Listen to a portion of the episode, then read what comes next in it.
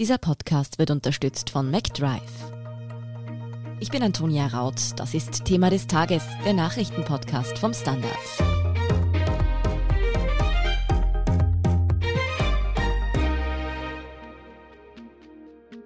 Die Corona-Pandemie wird bei der Wien-Wahl nicht nur inhaltlich eine große Rolle spielen, auch bei der praktischen Umsetzung der Wahl ist die Krise allgegenwärtig.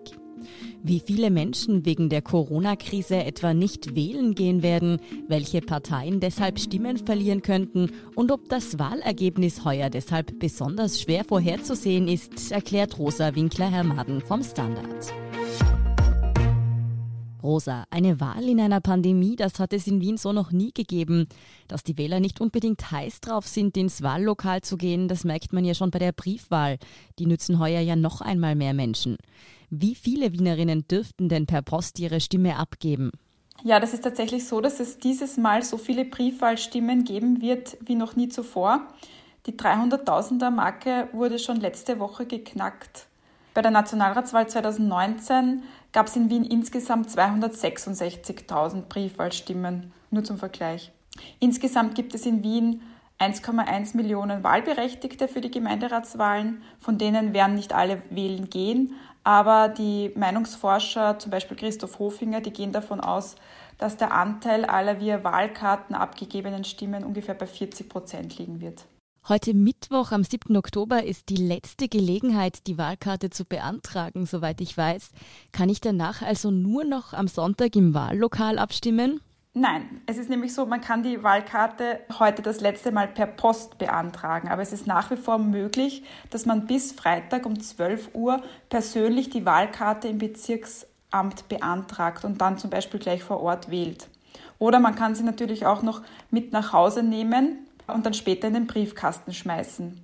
Die Post hat angekündigt, dass sie das Ausleeren der Briefkästen forciert und die machen das sogar bis zum Wahlsonntag. Also um 9 Uhr am Sonntag werden das letzte Mal die Briefkästen entleert und diese Stimmen werden dann zu den Wahllokalen gebracht und noch mit ausgezählt.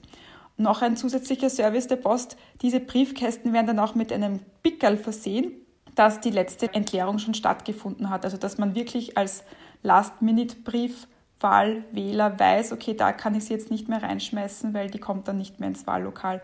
Was man aber auch noch machen kann, wenn man diese Wahlkarte noch zu Hause hat, man kann ja dann am Sonntag trotzdem zur Not dann doch noch ins Wahllokal gehen und sie dort abgeben. Also da ist wirklich, wirklich viel Spielraum, wie man seine Stimme auf jeden Fall noch rechtzeitig ins Wahllokal bringt.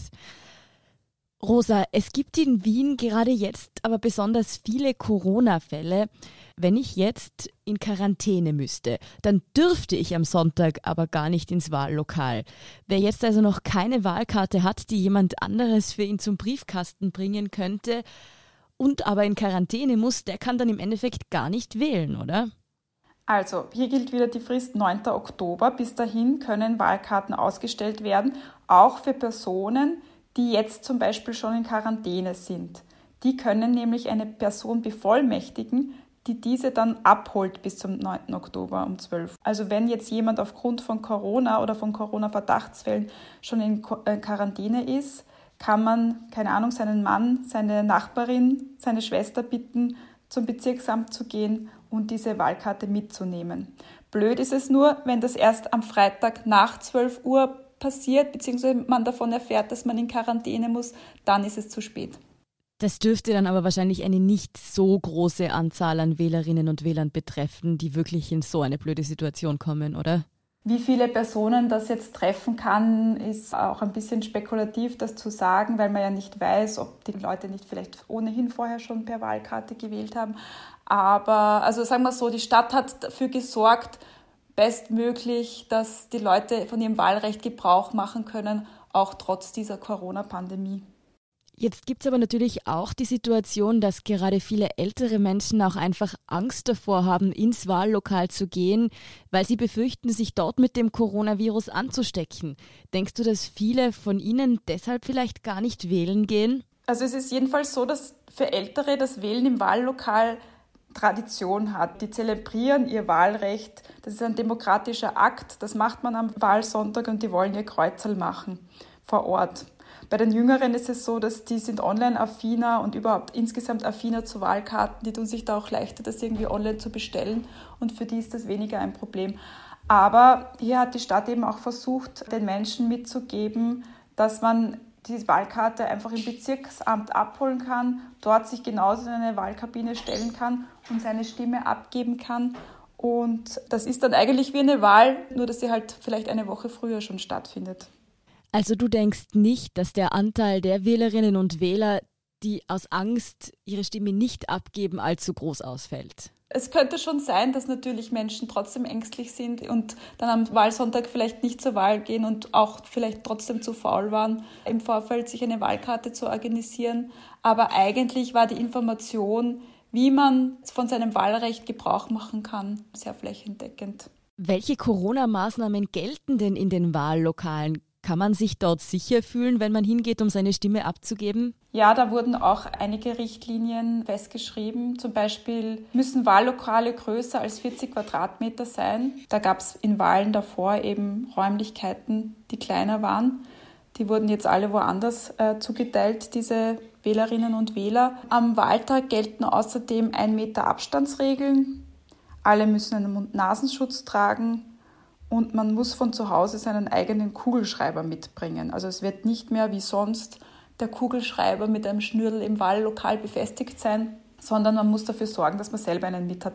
Zur Not gibt es auch desinfizierte vorrätig, aber die werden eben nicht in der Wahlkabine herumliegen, sondern da muss man dann aktiv darum bitten. Außerdem ist es ja so, bei einer Wahl im Wahllokal muss man immer einen Ausweis herzeigen, also die Identität wird festgestellt. Und dazu muss man dann auch kurz den Mund-Nasenschutz runternehmen. Da wird es aber Plexiglas geben an der Stelle, wo man das machen muss. Außerdem ist noch vorgeschrieben, dass einmal in der Stunde für drei Minuten die Räumlichkeiten zu lüften sind und dann steht auch in den Richtlinien drinnen, dass alle Flächen regelmäßig zu desinfizieren sind. Also zusätzlich zum Ausweis dieses Mal auf jeden Fall Maske und Kugelschreiber noch einpacken. Wie sieht es denn mit den Wahlhelfern aus, Rosa? Da ist es ja sonst auch außerhalb einer Pandemie oft gar nicht so einfach, genügend Menschen zu finden. Und jetzt würde ich es noch besser verstehen, wenn die Menschen das Skrupel haben, sich einen ganzen Tag in ein doch ja recht gut besuchtes Zimmerchen zu setzen. Hat man da genug Menschen gefunden?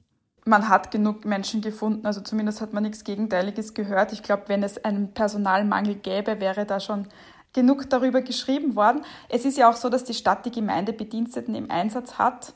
Es sind ja nicht nur Freiwillige, die da vor Ort sind. Zusätzlich können die Parteien natürlich Personen nominieren und hinschicken. Personal dürfte ja sogar mehr notwendig sein als bisher, weil es soll auch zusätzliche Ordner geben, die aufpassen, dass alle Regeln eingehalten werden. Was mir noch eingefallen ist, in manchen Sprengeln wird ja in Altersheimen zum Beispiel gewählt. Gibt es das heuer auch? Weil ich meine, die Bewohnerinnen und Bewohner wären ja eine totale Risikogruppe und da wäre es bestimmt nicht wünschenswert, wenn sehr viele Menschen ein- und ausgehen.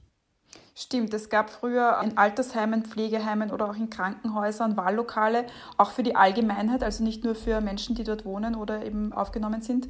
Das gibt es jetzt heuer bei der Wahl nicht. Also die sind auf andere Sprengel aufgeteilt worden, die Menschen, die dort in der Nähe wohnen und dort gewählt haben. Rosa, angenommen, die Corona-Pandemie mindert tatsächlich die Wahlbeteiligung.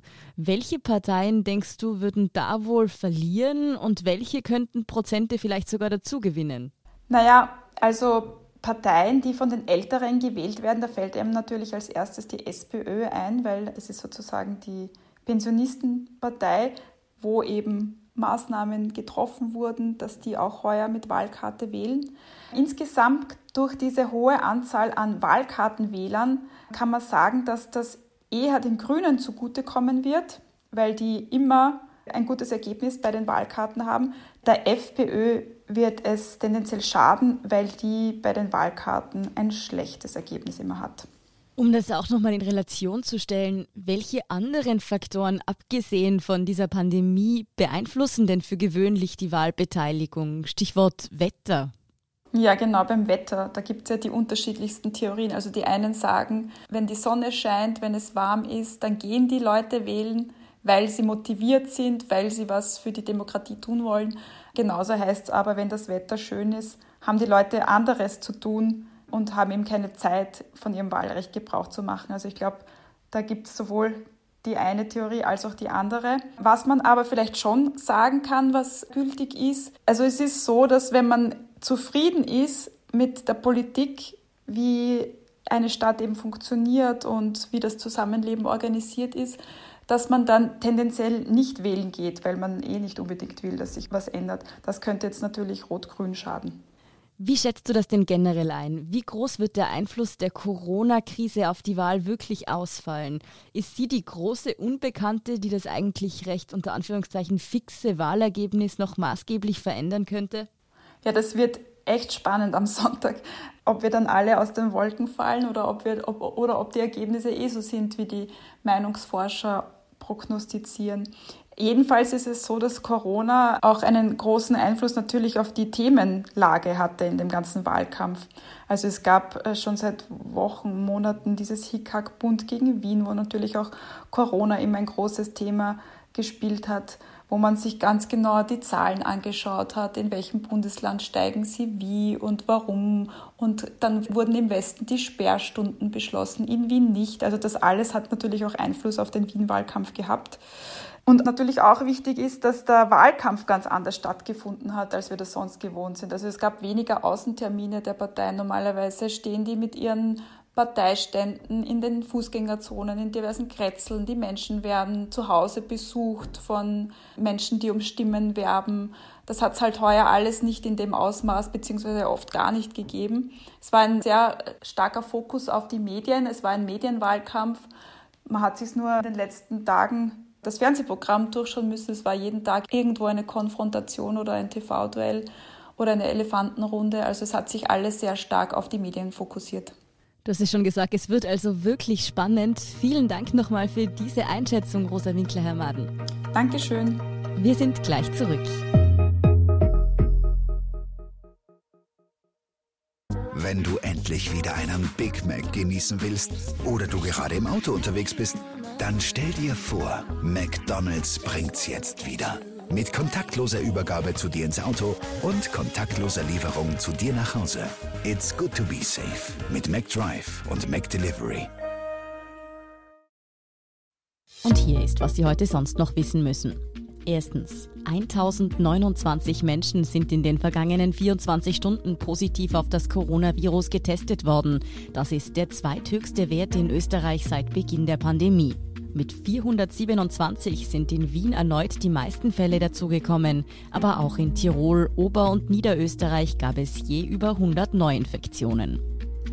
Zweitens, gegen die Casinos Generaldirektorin Bettina Glatz-Kremsner wird offenbar ermittelt. Die Wirtschaft- und Korruptionsstaatsanwaltschaft hat offenbar Ermittlungen wegen falscher Zeugenaussagen eingeleitet.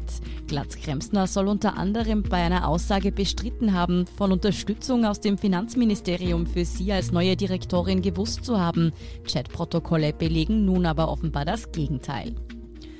Drittens. Die Germanistin, Autorin und Holocaust-Überlebende Ruth Klüger ist im Alter von 88 Jahren verstorben.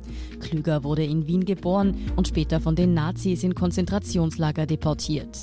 Sie emigrierte nach dem Krieg in die USA. Zeit ihres Lebens verband sie eine schwierige Beziehung zu ihrer Heimatstadt Wien, die sie auch in ihren autobiografischen Büchern immer wieder thematisierte. Und viertens, der Chemie-Nobelpreis 2020 geht an die Entwicklerinnen der Genschere, die Französin Emmanuelle Charpentier und die US-Amerikanerin Jennifer Doudna.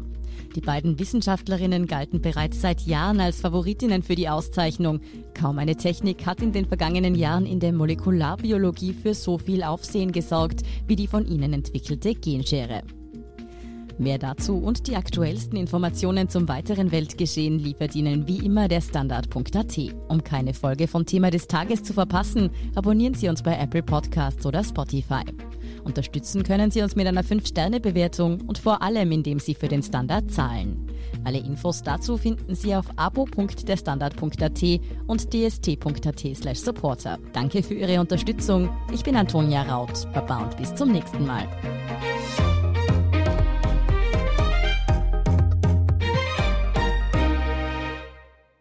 Wenn du endlich wieder einen Big Mac genießen willst oder du gerade im Auto unterwegs bist, dann stell dir vor, McDonald's bringt's jetzt wieder. Mit kontaktloser Übergabe zu dir ins Auto und kontaktloser Lieferung zu dir nach Hause. It's good to be safe mit McDrive und McDelivery.